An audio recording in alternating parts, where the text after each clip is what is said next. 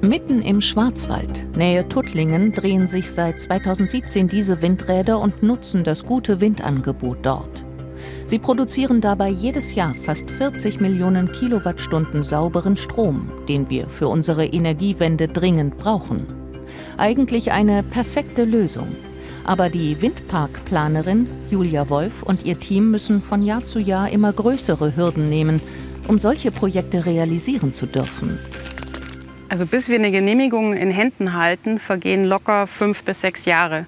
Und in dem Zeitraum geben wir für Gutachten und ähm, natürlich auch interne Kosten etwa eine halbe Million bis eine Million Euro aus und komplett auf eigenes Risiko. Das heißt, wir wissen ja auch noch gar nicht, ob wir eine Genehmigung bekommen und dann auch bauen dürfen. Die Behörden verlangen immer mehr Gutachten, um sich gegen spätere Klagen abzusichern. Und jedes Gutachten kann eine neue Windkraftanlage verzögern oder ganz zu Fall bringen. Ein mögliches Aus kann zum Beispiel durch die vielen Sicherheitszonen der Flugsicherung verursacht werden. Es geht dabei um Zonen der Funk- und Radarstationen, die für die Navigation der Piloten wichtige Signale senden. Mögliche Störungen von Windrädern müssen deshalb in einem 15 Kilometer Radius geprüft werden. Allein diese Zonen blockieren im Moment über 1000 Windanlagen. Ähnliches gilt auch für die 17 Radarstationen der deutschen Wettervorhersage. Außerdem sind zahlreiche Flächen für militärische Anwendungen wie zum Beispiel Tiefflüge der Bundeswehr und der NATO gesperrt. Sie blockieren zurzeit ca. 900 Windkraftanlagen. Zumindest die zivile Flugsicherung wird durch technische Veränderungen bald wieder einige Flächen für Windräder freigeben. Aber all diese verhinderten Anlagen sind nur ein Bruchteil dessen, was gebraucht wird. Denn Wind- und Sonnenkraft sollen ja bereits in wenigen Jahren einen Großteil der Energie von Kohle, Öl und Gas ersetzen. Im Freiburger Fraunhofer Institut hat eine Gruppe von Wissenschaftlern berechnet, wie stark die Windkraft ausgebaut werden muss, wenn wir die verabredeten Klimaziele einhalten wollen. Wir müssen beim Ausbau der Windenergie an Land extrem zulegen. Die Leistung der Windenergie muss sich verdoppeln bis 2030, bis 2045, 2050 nochmal um die gleiche Menge. Und ganz konkret heißt es, wir brauchen circa 2000 Anlagen, die wir jedes Jahr an Land zubauen müssen.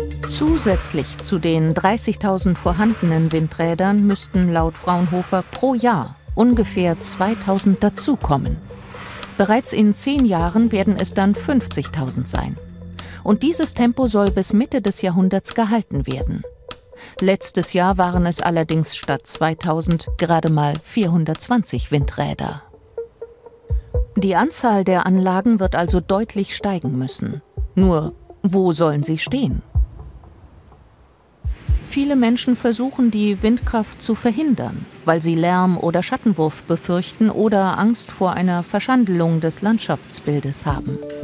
Das Genehmigungsverfahren fordert deshalb auch von Frau Wolfs Team umfangreiche Gutachten, die sicherstellen sollen, dass es später keine Klagen geben wird. Zum Beispiel beim Schattenwurf wird deshalb im Computer vorausberechnet, ob sich alle Grenzwerte einhalten lassen. Genauso die Schallausbreitung von den Generatoren bis zu den nächsten Siedlungen.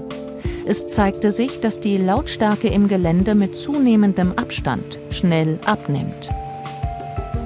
Wie die Anlagen das Landschaftsbild verändern würden, konnte vorab mit Hilfe dieser Fotomontagen geklärt werden.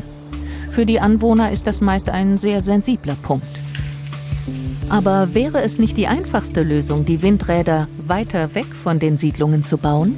Wenn man eine 10H-Regelung hat wie in Bayern, die zur Folge hat, dass die Windräder wirklich ähm, zwei bis zweieinhalb Kilometer weg sein müssten von Ortschaften, bleibt von der Landesfläche ein, ein Promillebereich übrig. Und das reicht eben nie und nimmer, um die Klimaziele zu erreichen. Eine weitere Bremse für die Windkraft ist der Naturschutz. Denn natürlich soll der nicht mit den Windrädern kollidieren. Deshalb wurde auch dieser Standort gewissenhaft voruntersucht, ob seltene Pflanzen- und Tierarten durch den Bau der Anlagen bedroht werden. Der Leiter des Forstbetriebs, Jens Borchers, hat diese einjährige Begutachtungsphase damals miterlebt.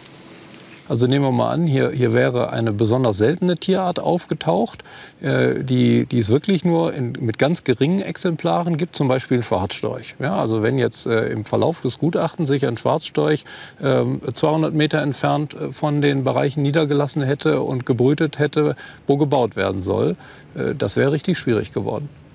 Häufig blockiert der Artenschutz die Windkraft und damit den Klimaschutz. Ein Dilemma, das sich kaum auflösen lässt.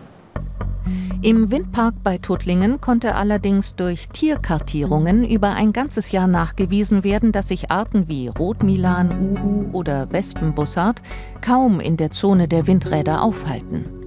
Die Gutachter sahen deshalb kein Problem. Dennoch gab es eine ganze Reihe an Auflagen.